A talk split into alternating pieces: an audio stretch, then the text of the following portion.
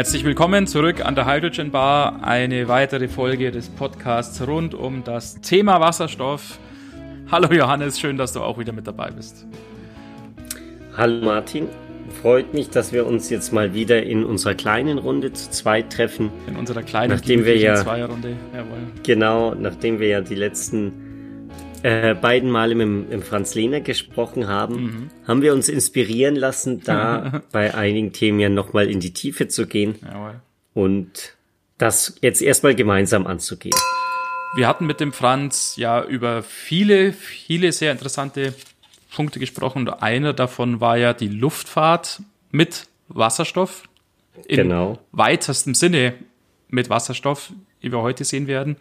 Und dieses Thema war im Podcast jetzt ja eher noch relativ stiefmütterlich behandelt und aus dem Grund, ja, haben wir uns mhm. gedacht, es wird mal höchste Zeit eigentlich äh, eine eigene Folge rund um dieses Thema zu machen, auch in Hinblick darauf, dass es speziell jetzt von Airbus in letzter Zeit da ja auch einige ziemlich mhm. interessante mhm. Ankündigungen gab. Genau. Da hat nämlich Airbus im, im Herbst vom letzten Jahr den, ihre Zero-E-Konzepte präsentiert. Ähm, da kannst du vielleicht noch bisschen was dazu sagen. Zusätzlich gab es auch noch paar andere Firmen wie in, in Zero Avia, die so ein Wasserstoff-Regionaljet mhm. schon als Prototypen haben. Mhm. Aber vielleicht die größeren Announcements sind auf jeden Fall Airbus mit den Zero-E-Concepts. Magst du jetzt nochmal deinen Abriss geben? Ja, ich würde sogar noch etwas weiter ausholen wollen. Oh. Bevor wir da jetzt wirklich in die konkreten Ankündigungen und Projekte, sei es von Zero Avia als auch von Airbus da kommen. Ich habe mal ein bisschen nachgelesen, wie es denn mit diesem Thema Wasserstoff in der Luftfahrt so historisch aussieht mhm. und ob das jetzt wirklich noch ein neues Thema ist und es jetzt gerade erst losgeht sozusagen. Oder ob das schon. Was man was sich ja denken würde. Genau, genau. Also was man sich ja bei vielen Wasserstoffanwendungsbereichen so denkt, oh, jetzt geht's mhm. da los, jetzt wird da Forschung betrieben. Aber tatsächlich, ähm, dieses Thema Wasserstoff in der Luftfahrt ist schon verhältnismäßig alt. Ist natürlich jetzt nichts, was schon seit vielen, vielen Jahrzehnten oder seit Jahrhunderten ja, oder sowas betrieben wird. Wir müssen ja nur an unsere erste Folge denken. Was gab's in der ersten Folge? Wir, wir müssen nur an unsere erste Folge denken mit dem der Hindenburg, gell? Ach so, hinten, ja, stimmt. Ja, äh, ja, stimmt, das könnte man eigentlich auch als Wasser. Aber davon reden wir ja, genau. Eigentlich nicht. wir reden von sicheren Anwendungen von Wasserstoff in der Luft. ja, nee, ähm, also völlig richtig. Wenn man natürlich diese Luftschiffe mit dazu zählt, dann gibt es natürlich wirklich schon seit Jahrhunderten sozusagen, aber ähm, so weit hätte ich das Thema jetzt nicht gefasst, sondern ich habe jetzt mhm mich tatsächlich mal ein bisschen umgeschaut, ab wann wurde denn Wasserstoff als Treibstoff sozusagen verwendet für Flugzeuge, für Luftfahrtgeräte. Und der Unterschied ist ja, dass bei diesen Zeppelinen ja Wasserstoff nicht der Treibstoff war, was mhm. ja am mhm. Ende dann auch das Verheerende war, sozusagen auch. Ähm, ja. Und dann tatsächlich halt für den Auftrieb nur in Anführungszeichen verantwortlich war.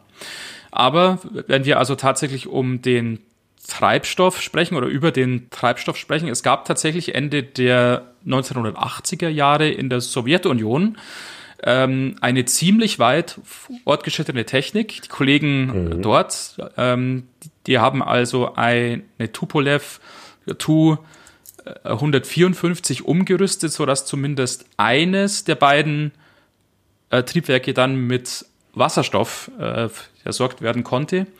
Diesen Prototyp, den haben sie dann äh, Tu 155 ja, genannt. Man kann das also, ja, glaube ich, getrost so als ersten Schritt bezeichnen. Sieht man eben auch daran auch, dass nur eines der beiden Triebwerke umgerüstet worden ist, so dass man also mhm. im Notfall auf jeden Fall mit dem anderen ja noch hätte sicher weiterfliegen und landen können. Ähm, ja.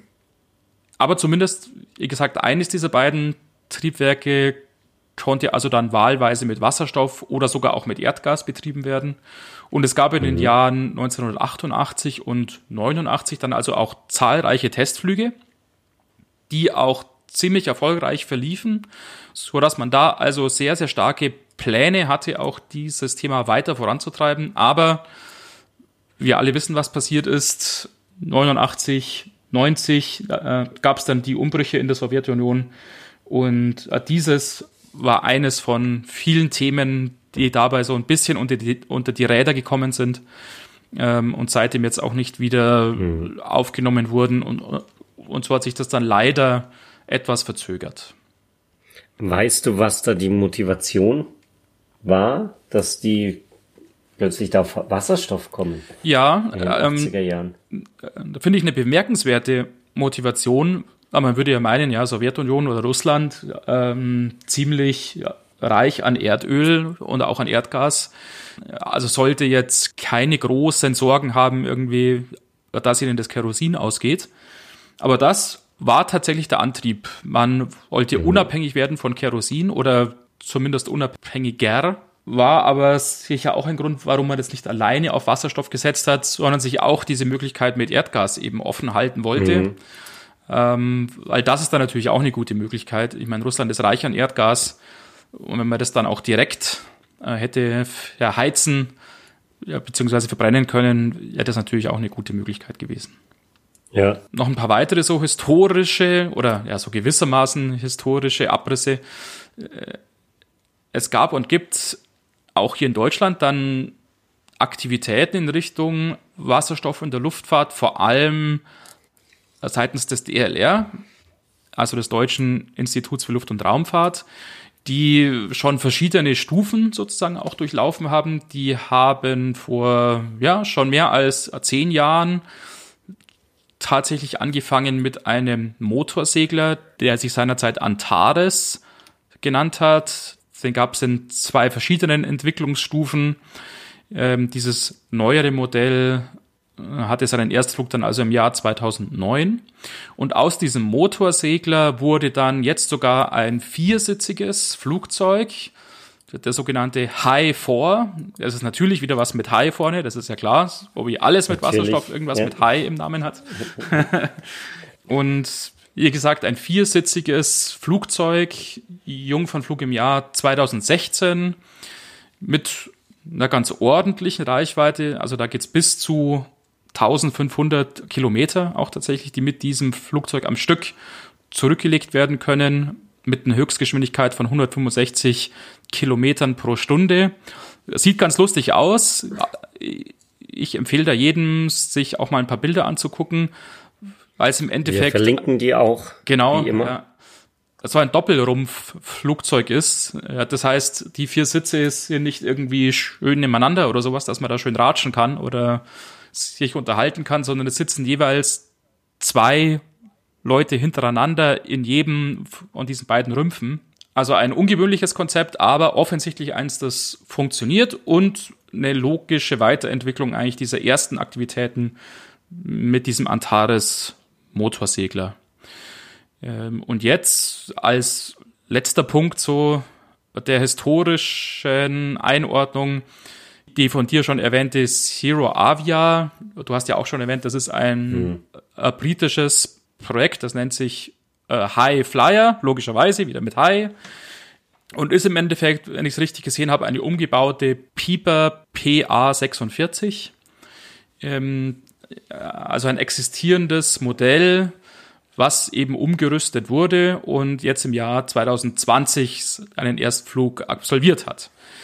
Mhm ist jetzt logischerweise auch kein Großraum-Chat oder sowas, aber ist ein ähm, normales, sinnvolles Flugzeug sozusagen, was hier mit Wasserstoff vertrieben wird und ist in diesem Sinne auch wieder ein weiterer Schritt vorwärts ähm, hin zu Wasserstoffanwendungen in normalen, in Anführungszeichen, Flugzeugen.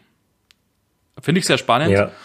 Das ist eben ja, im Endeffekt trotzdem schon seit, äh, ja, gut, weiß nicht genau, wann die in der Sowjetunion damals angefangen haben, aber so seit ungefähr 40 Jahren oder sowas schon ziemlich ernsthafte Aktivitäten in diesem Feld auf jeden Fall gibt. Und es hat sich vielleicht im, im Vergleich zu heute die Motivation ein bisschen gewandelt. Also zum Teil ist sie auch gleich geblieben. Ähm, es ist bestimmt nicht so, dass wir heute sagen, äh, Kerosin geht aus oder wir wollen unabhängiger von Kerosin werden. Kerosin ist wahrscheinlich so weit verbreitet, dass ähm, es da bei weitem keine Engpässe geben wird. Ja. Allerdings ist natürlich wieder das äh, alte Thema CO2-Reduktion ein, ein das, der dominante Treiber. Denn zum Beispiel in der EU hat sich die Politik das Ziel gesetzt, bis 2050 die, die Emissionen in der Luftfahrt um 100 Prozent zu reduzieren, also wirklich auf Null was zu bekommen. Natürlich ein, was was ziemlich, ein hehres Ziel ist, ja. Ja. Die, das eigens gesteckte Ziel von der Luftfahrtindustrie waren 50 Prozent Reduktion versus 2005 in mhm. 2050, was natürlich auch ein einiges ist, gerade weil seit 2005 die Emissionen eher gestiegen sind als gesunken. Ja. Trotzdem ist das natürlich jetzt die die Hauptmotivation, äh, eben wegzukommen von dem Verbrennen von Kerosin mhm. und hin zu, zu anderen Treibstoffen. Natürlich kann man auch sagen, gut, dann fliegen wir halt nicht mehr. Ähm, das reduziert die Emissionen auch. Wäre die Allerdings, das Liebste, was man so hört? Ja, also es macht bei gewissen Strecken vielleicht auch, auch Sinn, ja. eben nichts mehr zu fliegen. Allerdings gerade bei den langen Strecken da ist es dann doch eher, ja, impraktikabel, ja. nicht mehr zu fliegen. Ja. Ähm, und man muss natürlich sich auch überlegen, was sind denn die, die CO2-Emissionen, die man dann auch braucht, wenn man jetzt irgendwie einen, einen Hochgeschwindigkeitszug ja. von, also ich Berlin nach nach Shanghai Kasachstan baut. Ja, oder, ja, genau. oder sogar Shanghai. Ja. ähm, da kann es natürlich sein, dass man viel mehr CO2-Emissionen für diesen ganzen Beton und, und die ja. Gleise und so weiter ähm, braucht. Aber das ist wieder eine andere Diskussion, viel zu, zu high level. Wir wollen bei der Luftfahrt bleiben und beim Wasserstoff ja. in der Luftfahrt. Jetzt hast du ja schon erwähnt, man möchte weg vom Kerosin oder man möchte zumindest politisch weg vom Kerosin. Man muss natürlich in diesem Zusammenhang sagen, man möchte weg von fossilem Kerosin, weil es gibt auch bei Wasserstoff in der Luftfahrt noch verschiedene Möglichkeiten oder äh, Techniken. Und eine von mhm. diesen Techniken ist ja tatsächlich die Synthetisierung von Kerosin aus Wasserstoff. Ist also auch ein Prozess, der funktioniert und der möglich ist und der wohl auch in einem großen mhm. Maßstab mhm. möglich wäre ist natürlich wieder natürlich die übliche Diskussion, irgendwie halt Kosten und Effizienz und so weiter. Ja, natürlich, mhm. aber ist zumindest ein möglicher Ansatz.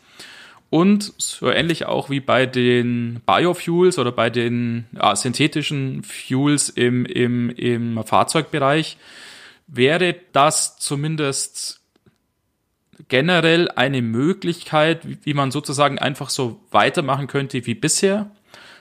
Man muss an den Flugzeugen oder an den Fahrzeugen eigentlich nichts verändern, kann die einfach so weiter ja. nutzen und hat halt nur nicht mehr das, das fossile Kerosin, sondern mhm. eben ein synthetisiertes Kerosin. In dem Zusammenhang hat uns halt auch letztes Mal im, im Gespräch mit Franz, hat er uns eben aber auch gesagt, dass die CO2-Emissionen ja nicht die, mhm. die einzigen Emissionen sind, sondern man hat zum Beispiel noch den Wasserdampf, ja. der ja auch bei der Verbrennung von, von Kerosin entsteht. Aber man hat natürlich auch andere Sachen wie die Stickoxide oder Ruß, der da entsteht. Ja. Und in einer Studie, die der, der Franz dann auch referenziert hat, da wurde eben zusammengefasst, dass diese, diese klimawirksamen Gase einen eine CO2-Äquivalenz haben mhm. von 5,7 Gigaton. Also das heißt, dieses ganze Zeug zusammen, Ruß, Stickoxide, Wasserdampf, CO2, hat wohl den Effekt weltweit von 5,7 Gigatonnen mhm. Emissionen. Und die CO2-Emissionen allein sind aber nur 1,5 bis 2 Gigatonnen. Das heißt, man hat eigentlich fast das Dreifache an, an Emissionen oder mhm. Effekt ähm, als, als was halt nur von dem CO2 rauskommt. Mhm. Und da muss man halt sagen, mit diesen Synfuels, mit den, den synthetisch hergestellten Kerosin, da bleibt es natürlich dabei, dass man weiterhin den Ruß und die Stickoxide emittiert. Ja. Und insofern ist da die, die Einsparung gar nicht so hoch. Mhm. Also in, in dieser Studie wird von 30 bis im, im besten Fall 60 Prozent mhm. ähm, Einsparung ausgegangen, die man dadurch ähm, erzielen kann, wenn man die komplette Flotte auf, auf synthetische Kraftstoffe umstellt. Mhm. Und das ist natürlich weit von dem Ziel entfernt, das sich die EU gestellt hat. Ähm, und erreicht dann wahrscheinlich gerade so mit Glück das eigens gesetzte Ziel von der Luftfahrt mit von den 50 Prozent. Also insofern gibt es dann weiterhin natürlich einige Argumente, dann doch mhm. das zu nehmen, was bei den, bei Wasserstoff eigentlich immer zuerst an, in den Sinn kommt, nämlich die Brennstoffzelle. Genau. Wollte ich vorhin jetzt auch schon erwähnen, ist nämlich eine weitere Möglichkeit, jemand Wasserstoff so in die Luftfahrt bekommt, die gewohnte oder bekannte äh, Kombination aus Wasserstoff, sei er flüssig, wie es wahrscheinlich in der Luftfahrt bevorzugt werden wird, oder gasförmig, mhm. wie es zumindest in diesen Prototypen vom DLR, in diesem HIFOR jetzt zum Beispiel vorliegt. Und dann eben die Kombination aus einer Brennstoffzelle und einem Elektromotor. Genau. Auch mit wieder mit den bekannten Problemen, ja, vor allem natürlich das Gewicht. Also man braucht ja dieses ja, ganze Equipment, was man im Endeffekt auch aus den Brennstoffzellenfahrzeugen kennt. Also man braucht die Wasserstofftanks, man braucht die Brennstoffzelle, man braucht die Pufferbatterie, man braucht den Motor mhm. und, und Steuerung, Regelung und so weiter. Und logischerweise, Gewicht ist natürlich in der Luftfahrt ein ganz, ganz, ganz, ganz heikles Thema und da wird natürlich sehr stark optimiert drauf. Von mhm. daher, ich weiß nicht, ob du andere Informationen hast, Johannes, aber so wie ich jetzt äh, informiert bin, ist jetzt eine reine Wasserstoff, Brennstoffzellen, E-Motor Kombination für die Luftfahrt ohne eine andere Technik noch dazu wahrscheinlich eher nicht besonders zukunftsträchtig. Genau, also das wird vielleicht bei so kleinen Flugzeugen der Fall sein. Also ich, so da, da gibt's diese, diese Embraer-Flugzeuge, wenn du mhm. von Nürnberg nach Gelsenkirchen fliegen willst. Ich weiß nicht, ob Gelsenkirchen einen Flughafen hat, aber wenn man sagt so, die, diese regionalen Flughäfen, die jetzt nicht die, diese Drehkreuze sind, wo nicht so viele Leute hinwollen, ja da hat man dann diese kleinen Jets, die irgendwie 20, 30, 40 ja. Leute ähm, aufnehmen können. Da kann das noch funktionieren mhm. mit der Brennstoffzelle. Ähm, und dann vielen kleinen Elektromotoren. Am Rande gesagt habe ich mal gehört, das hat den Charme, dass auch diese Flugzeuge dann bei viel geringerer Geschwindigkeit abheben können, mhm. weil man im Prinzip diesen Luftzug mit den kleinen Propellern erzeugt und dann nicht die Geschwindigkeit braucht und dadurch mhm. wird alles viel leiser. Aber mhm. das ist jetzt ein Thema, das nicht wirklich mit dem, mit der Brennstoffzelle befasst ist. Aber wie du gesagt hast, genau bei größeren Flugzeugen, also wenn wir an den, den Airbus A320 denken oder sowas, da wird es wahnsinnig schwer, beziehungsweise eigentlich unmöglich, rein mit der Brennstoffzelle zu arbeiten. Und da scheint dann ja so eine Hybrid-Technik im mhm. Endeffekt zum Einsatz zu kommen, wo auf der einen Seite so eine Brennstoffzelle oder ein E-Motor halt unterstützen, sozusagen äh, tätig mhm. ist. A, die Brennstoffzelle auch so den Strom erzeugt, den zum Beispiel die Kabine halt braucht oder das Control.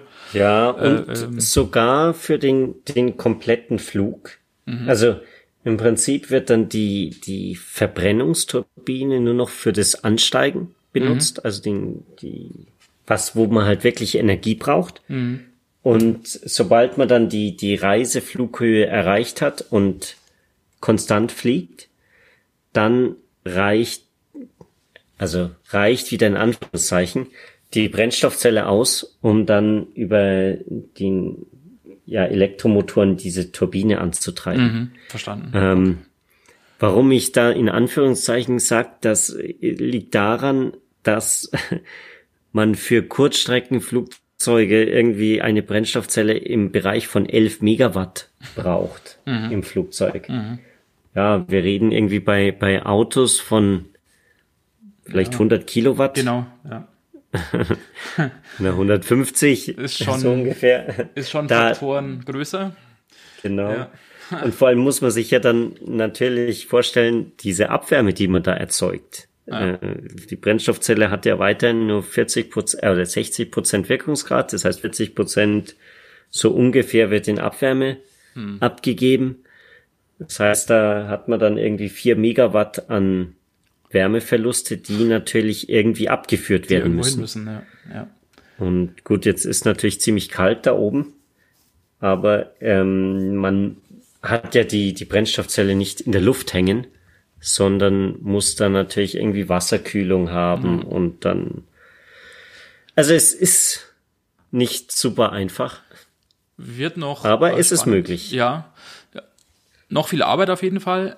Ich finde es mhm. aber spannend zu sehen auch und ich finde es auch sehr nachvollziehbar, dass für diese Luftfahrtanwendungen trotzdem Techniken verwendet werden, die zumindest jetzt schon verfügbar sind. Mhm. Man muss sie bisschen weiterentwickeln, ja, muss genau. man natürlich sagen. Ja.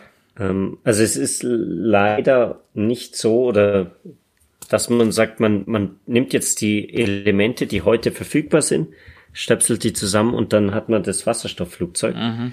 Sondern da gibt es schon einige ähm, ja, technologische Ziele, die wir erreichen müssen, die aber laut Expertenmeinung auch erreichbar sind. Also zum Beispiel, dass man irgendwie diese Tanks noch leichter geschaltet, dass man da mehr Wasserstoff im Vergleich zum Gewicht reinbringt mhm. oder dass die, die Brennstoffzellen verbessert werden.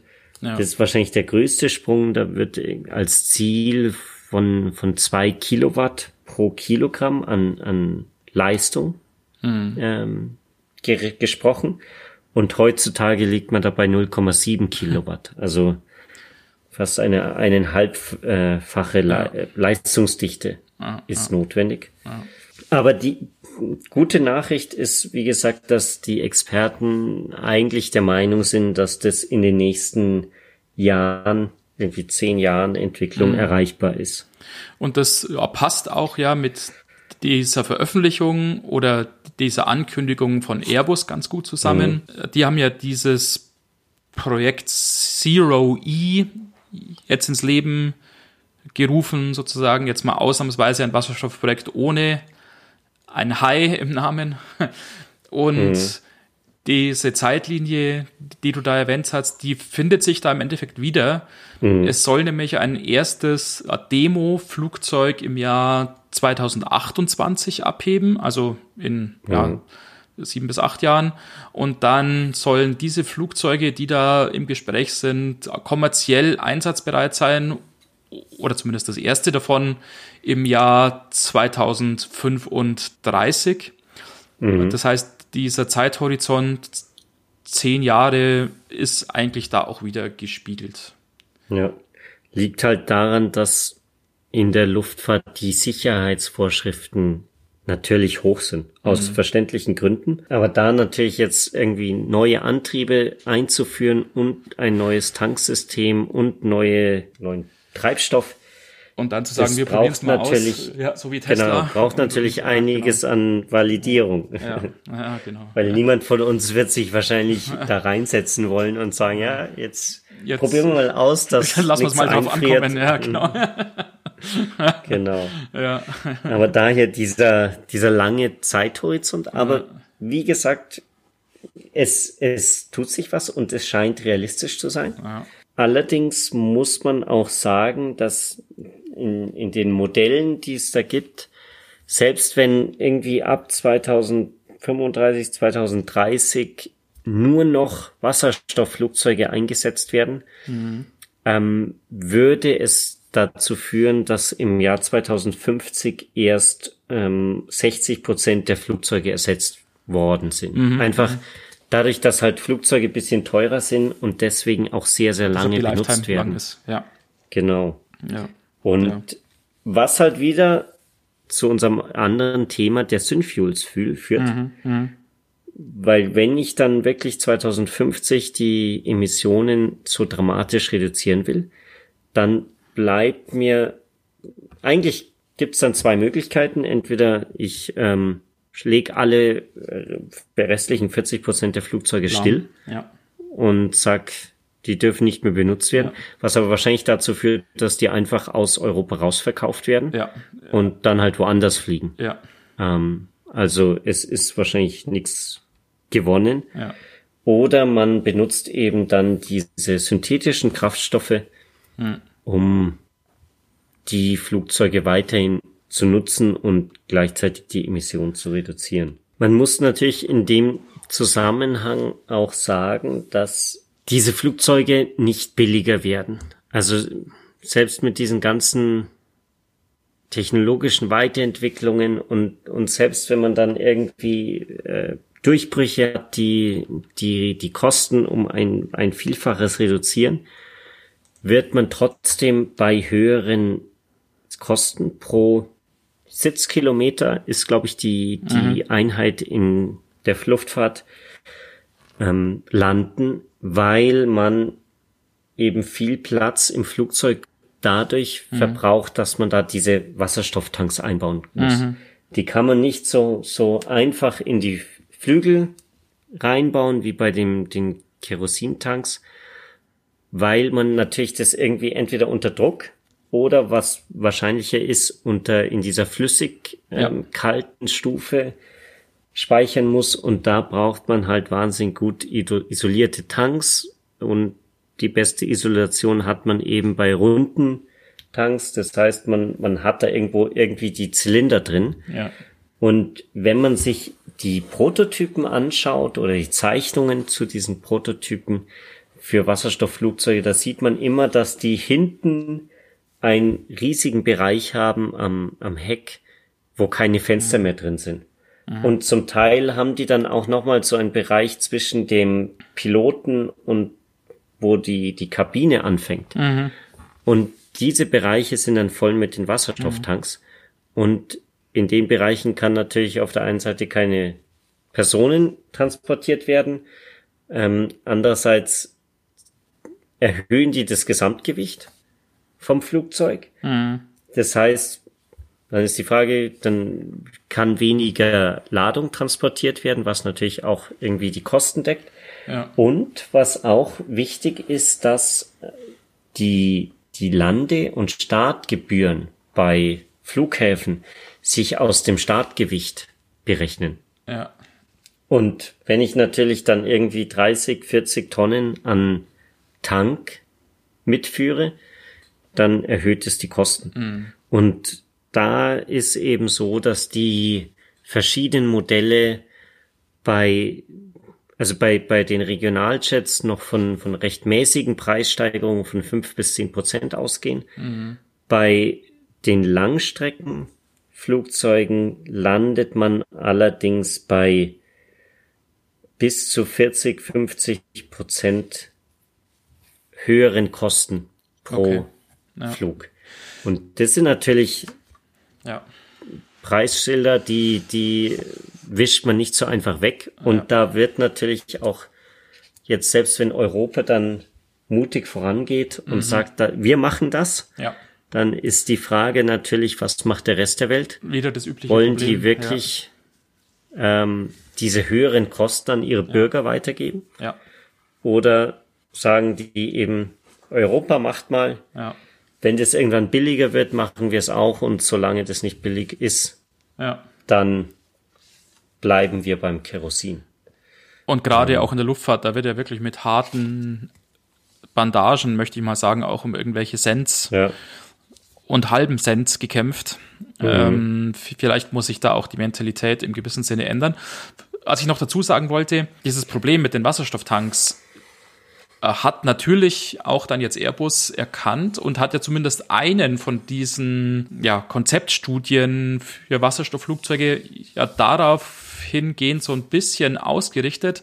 Da gibt es nämlich dieses Blended Wing Konzept, wo man ja von dieser klassischen Flugzeugform irgendwie halt lange Röhre mit, mit rechts und links dem Flügel dran, ähm, so ein bisschen weggeht und eher, ja, wie soll man sagen, irgendwie so, so, ja, so bumerangförmig oder so nierenförmig äh, ein Flugzeug auslegt, legt, um eben einfach mehr Flexibilität und mehr Platz zu haben, um Passagiere und auch Wasserstofftanks da eben unterzubringen. Und auch, weil das eine höhere Effizienz hat. Mhm.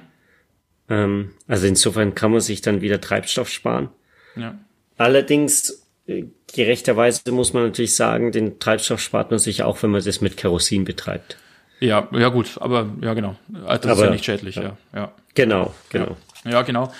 Aber ich wollte damit sagen, vielleicht muss man diesen Schritt einfach halt auch noch machen von dieser klassischen Form, so wie Flugzeuge jetzt was weiß ich seit 50 Jahren aussehen, seit oder vielleicht sogar noch länger, einen Schritt weiter einfach zu gehen und und in diese neuen Formen auch zu gehen. Was aber nichts bis 2035 wird, Äh, wahrscheinlich. Nein, nein.